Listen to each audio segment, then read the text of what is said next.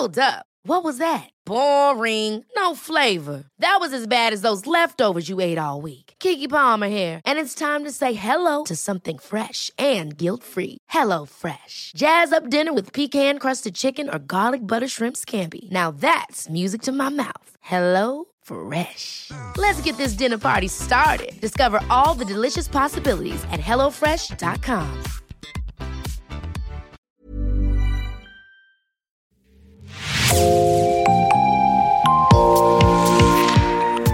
Bienvenue dans l'actu dans la poche, le podcast quotidien d'actualité du Grand Sud-Ouest, signé Podcasting. Podcasting, ce sont des entretiens avec des journalistes, des médias indépendants de la région qui sont nos partenaires, mais aussi des séries, des longs reportages et des interviews. Je m'appelle Jean Berthelot de Lagleté et l'épisode du jour vous est présenté par Clara Echari de l'équipe Podcasting. Que faisiez-vous le 12 juillet 2022 Pour certains d'entre nous, c'est une date banale, un simple jour d'été. Pour d'autres, c'est le début d'une certaine vision de l'enfer sur Terre.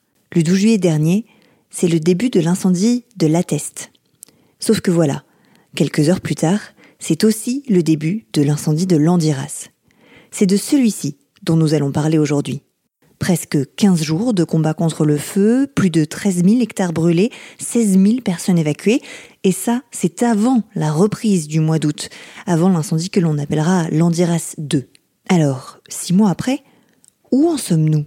Si l'on regarde simplement le paysage, c'est un spectacle de désolation. Le sol est noir, le tronc des pins est noir, les aiguilles sont marrons et au sol alors qu'elles devraient être vertes et sur les arbres, et sur le bord des routes, des piles et des piles de bois coupés, auxquels vont s'ajouter les milliers d'arbres brûlés qui n'ont pas encore été abattus. Face à ce paysage, on s'imagine facilement la violence de cet incendie. Et justement, quels souvenirs ont laissé les flammes à ceux qui les ont vus de près? Vincent de Dieu est le maire d'Aurigne, commune dont la forêt a brûlé à 75%. De ce 12 juillet, il garde une image bien précise le 12 juillet, euh, une journée classique. Donc, euh, moi, je partais en réunion euh, au parc naturel et en prenant la direction de Belin-Belier, je vois la fumée vers le bassin d'Arcachon. Donc, je me rends compte qu'il y a un incendie, mais on est assez habitué aux incendies ici. Et là, mon téléphone sonne et ma femme me dit il y a le feu à Guillos. Donc, il y a eu un feu moins de 10 jours avant. On s'est dit ben, c'est le feu qui reprend. Et c'est vrai que j'ai cette image que des flammes de la teste et dans mon rétroviseur, le feu de Guillos. À ce moment-là, il est loin de se douter de l'ampleur de la situation. Mais là, on ne se rend pas compte. On se dit qu'il y a deux feux, que ça va être maîtrisé parce qu'on fait confiance aux pompiers. Et on finit, euh, ce, on finit, je vais à ma réunion classique. Puis en rentrant au Rhin, je vois que c'est quand même très noir, beaucoup de fumée.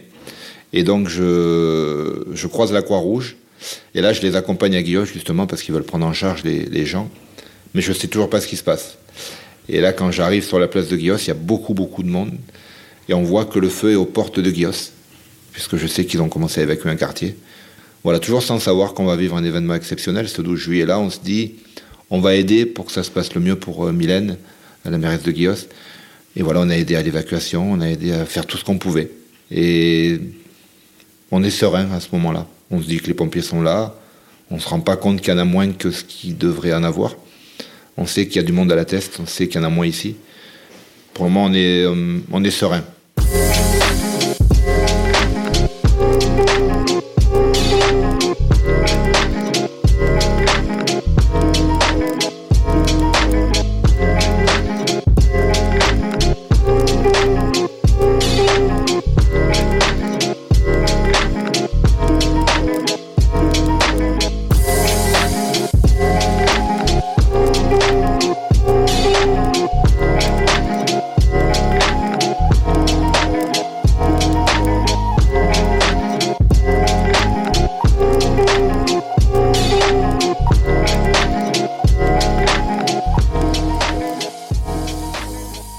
Et à Guillos, justement. La mère, Mylène Doro, se lance tout juste dans la bataille. Il a démarré vers 16h30 à peu près et à 20h, 20h15, on, faisait des évacuations. Ça a été très très vite et sur un fond très long, très large. Et le plus dur là-dedans a été euh, ce jour-là de, faire évacuer les personnes. c'est difficile de faire évacuer la population dans l'urgence sans rien préparer. Donc laisser sa maison comme ça sans savoir quand est-ce qu'on va y revenir, euh, combien de temps on va s'en aller, euh, voilà, ça, ça a été euh, un petit peu difficile. Le soir même, en fait, on est devant la mairie et on voit que le feu se déplace à l'inverse du sens d'où il est arrivé. Et là, moi, je comprends pas. Il y a une sorte de tempête dans le bourg de Guios. Et là, je parle avec des pompiers qui m'expliquent, parce que je ne connaissais pas, que le feu prend son propre vent. Et là, on voit le feu, le feu qui part à l'opposé du vent. Et là, on se dit, s'il saute la route Landiras-Guios, ça va être compliqué. Mais on se dit que ça va le faire. Mais quand on voit des flammes de 30 mètres à 100 mètres de la mairie de Guios, derrière le cimetière, on sait qu'il y a une maison 200 mètres derrière, au milieu des bois. Je me dis, mais là, c'est grave ce qui va se passer. Et je pense que c'est un peu avant minuit où le feu saute, euh, cette route-là. Là, on se dit que ça devient inquiétant. Et le 14 juillet, je me rappellerai toujours, le 14 juillet, on a des fumées à Aurine, c'est l'enfer. Des grosses fumées, les gens s'inquiètent de savoir s'ils doivent partir, de savoir qu'est-ce qui se passe. Et moi, en relation avec les pompiers, je leur dis de pas s'inquiéter. Euh, même à, 19h, on me dit le feu ne viendra pas à Aurine, donc je rassure tout le monde, vous inquiétez pas.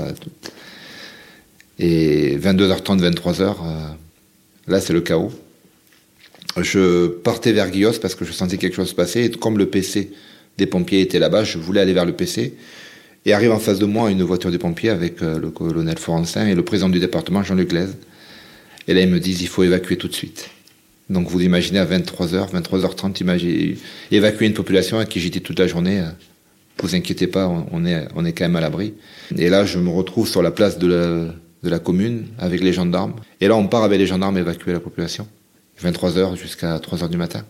Le plus important, même si on a un temps qui est compté, c'est de convaincre les gens de partir. Donc on prend le temps qu'il faut pour, euh, pour leur parler.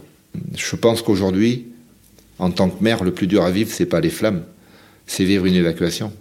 Parce qu'on se rend pas compte que là, l'évacuation a duré 14 jours. Et 14 jours, c'est très long pour des familles. Et vous êtes détestés.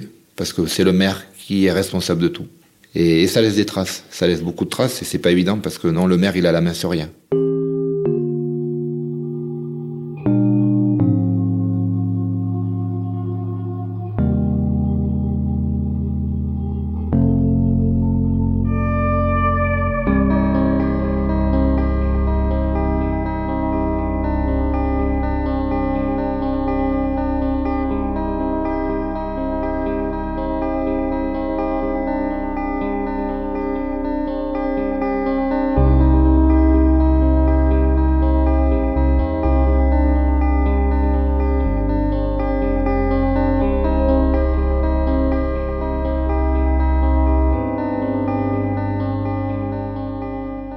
Avec les évacuations, l'incendie progresse encore sur l'échelle de la gravité. À Guillos toujours, Stéphane Le Barbier et sa famille doivent partir dans l'urgence sans savoir s'ils reverront leur maison bordée de. Alors nous, on est restés évacués 13 jours. Ma femme avait pris euh, les papiers, euh, le minimum, les papiers, des affaires des enfants, euh, quelques habits. Voilà, et, euh, et après, c'est tout, le minimum à prévoir. Euh. On savait pas si c'était euh, vers chez nous que ça avait brûlé, si c'était plus dans le centre, plus. on sait pas trop. Ils disent c'est un point, c'est entre. Ils ont parlé de l'Andiras, euh, Guillos un peu, mais on ne sait pas sur quel secteur. Quoi. Les jours passent, le feu progresse et rien ne semble l'arrêter, malgré le travail acharné des pompiers. Au cœur des villages évacués, les élus sont restés pour tenir la baraque, comme on dit. Et puis après, ben, tout s'est enchaîné. Hein. Tout s'est enchaîné très très vite. Euh, euh, la population est partie. Je suis restée ici avec les personnes du conseil municipal qui le pouvaient. Euh, on a monté le QG à la mairie et on est resté ouvert H24 pendant, ben, pendant trois bonnes semaines. Et la dernière semaine, quand même, on, on s'est permis de rentrer dormir à la maison parce qu'on avait besoin de récupérer aussi. Sinon, on faisait des, on faisait des, des, enfin des rondes, oui, on a fait des rondes dans la commune aussi, parce que le village étant évacué, il fallait aussi s'assurer qu'il n'y ait pas de pillage des maisons, de voilà. Mais on, se relayait à peu près toutes les deux heures. les trois premiers jours, pas du tout. On était toujours sur le pont parce qu'on ne pouvait pas dormir. Et puis après, ben, on s'est organisé, on dormait deux heures on se relayait comme ça, on était par quatre et on, se relayait euh, de deux, deux dormaient, deux, de rester. Euh. C'est vrai qu'à un moment donné, on nous dit tout le monde évacue, plus personne reste au Rhin. Et là, j'appelle le sous-préfet, je dis ah, non. On a des gens qui connaissent le terrain, Euh, on va avoir des pompiers qui viennent de partout. Il faut vraiment qu'on soit. On connaît le terrain. On peut, on peut, on peut faire de la surveillance. On peut guider. On peut faire des choses. Donc, à un moment, oui, tout le monde a failli partir, mais euh, non, j'ai dit, on a réussi à garder un petit noyau, un tout petit noyau. Moi, ce que je dis à tout le monde, parce que les gens, euh, il y a eu des jalousies de qui a été gardé, qui a pas été gardé. Quand on prend la décision de garder ces six personnes, six, sept personnes, on met leur vie en danger. C'est-à-dire que je prends la décision de mettre leur vie en danger. Et ça, personne ne s'en rend compte parce qu'on n'imagine pas ce qui va se passer. Moi, comme j'ai dit à mes voeux, hein, il y a les gens qui sont restés, les gens que j'ai choisis qui restent à Aurine pour aider les pompiers. Donc eux, on peut les féliciter, mais on peut féliciter aussi tous les gens qui sont partis. Parce que par leur comportement, ils ont contribué à, la réussite et à ce que les pompiers puissent bien travailler. La famille de Stéphane est autorisée à revenir brièvement pour évacuer ses animaux. Et ce n'est pas une mince affaire. Ah ouais, ça a été une aventure. Donc oui, on a des poules, un cochon, des ânes. Et euh, donc on a été évacué par... Euh, on les a dit d'évacuer le vendredi, qu'il fallait sortir les animaux. Et c'est une dame euh, bénévolement qui est venue sortir les, le l'âne.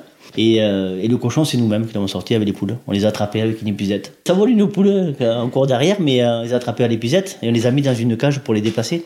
Bon, le cochon râlait un petit peu. Pour l'histoire, on a eu un coup de main des pompiers qui étaient sur place. Donc, ils nous ont aidé à le charger dans le camion. C'était, on a bien rigolé quand même avec les pompiers.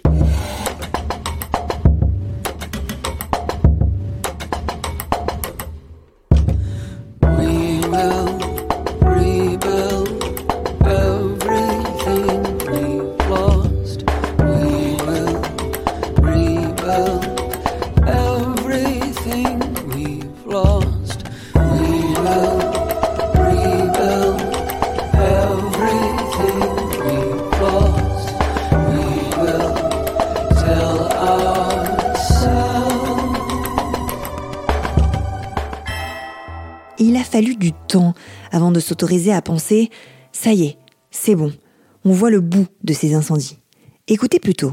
Eh bien, on s'est posé la question longtemps parce que tous les jours ça repartait. Tous les jours, ça repartait. Alors, en venir à bout, oui, nous, au bout de 3-4 jours, euh, le gros était. Le feu s'était déplacé. Le, gros, le gros du feu était maîtrisé. Par contre, il y avait des reprises de feu importantes. Il faut savoir que derrière la salle des fêtes au cimetière, euh, le feu a été éteint 20 fois. Tous les jours, il repartait au même endroit, tous les jours, tous les jours, tous les jours. À certains endroits de, de, la commune, on savait pertinemment que tous les jours le feu redémarrait. Et ça, ça venait de la, de, la tourbe. Hein. Donc, euh, comme il restait encore des choses à brûler sur certaines parties, euh, ben les pompiers intervenaient, euh, intervenaient aussitôt parce que ben ça, ça faisait de gros redémarrages de, de gros redémarrages de feu. Et on se disait, mais effectivement, on voyait pas le bout, on n'en voyait pas le bout on est, va dire qu'on est rassuré en novembre, vraiment rassuré à partir de début octobre, octobre-novembre. On est rassuré, on va dire, euh, à court terme parce qu'on se projette déjà sur l'été 2023. Qu'est-ce qui va se passer? L'avantage ici, c'est qu'on n'a plus grand-chose à brûler. 76% de la commune a brûlé. Mais on, est vigilant sur ce qui reste euh, de debout. On n'était pas trop rassuré de savoir qu'il y avait le feu, euh, des départs de feu. Mais bon, il faut faire avec. On a pris, on va pas dire nos responsabilités, mais on a pris la décision de surveiller notre terrain pour pas que ça reparte. Ça s'est fait naturellement. On s'est dit, ben, euh, tous les jours, on faisait euh, le va-et-vient euh, dans, dans la propriété. Et après, on passait avec le tracteur quand ça redémarrait. On, on intervenait, on éteignait le feu quand ça redémarrait. Bon, c'est pas des gros feux, mais euh, c'est pour éviter que ça reprenne, quoi. Quand on a plus de feu sur les propriétés, là, on a commencé vraiment à être un peu plus tranquille quand on a vu que ça redémarrait plus, qu'il y avait plus de fumerolles, qu'on n'avait pas de, risque de, redémarrage, quoi. Mais justement, alors que le pire était en théorie derrière lui, le corps de Vincent de Dieu lâche. Mi-août, peu après l'Andiras 2, c'en est trop. Le corps lâche, le cœur lâche. J'avais repris le travail euh, quelques jours avant. Et je me rappelle, le 17 août, euh, il y a eu une tempête. Donc moi, comme je travaille dans un service d'urgence chez Enedis, je commence à prendre des appels avant mon heure de travail pour aider les collègues et euh, je suis en grande forme, comme jamais. On rigole avec mon collègue parce que moi j'aime bien rigoler. Et là, je suis pris d'une euh, douleur dans la poitrine. Je me rappelle aller aux toilettes et dire à mon collègue j'y vais. Il me dit mais tu fermes pas la porte, comme s'il voyait quelque chose déjà. Et oui, je fais un infarctus à ce moment-là, ce qu'on pense être un infarctus à ce moment-là. Et, c'est marrant parce que je suis en grande forme et je m'écroule.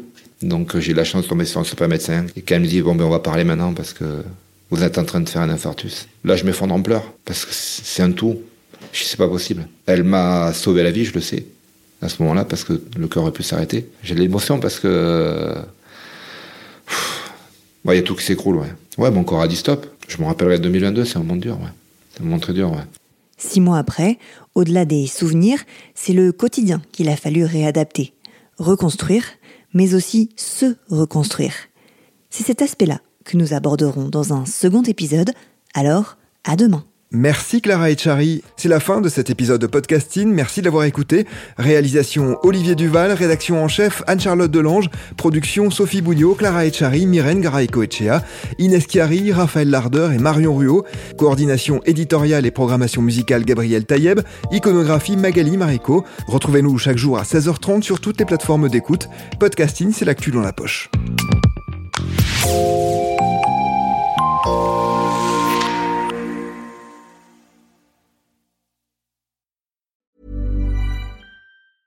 Planning for your next trip?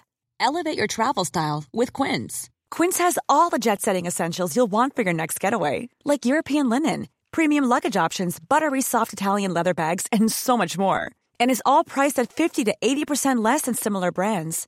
Plus, Quince only works with factories that use safe and ethical manufacturing practices. Pack your bags with high-quality essentials you'll be wearing for vacations to come with Quince. Go to quince.com slash pack for free shipping and 365-day returns.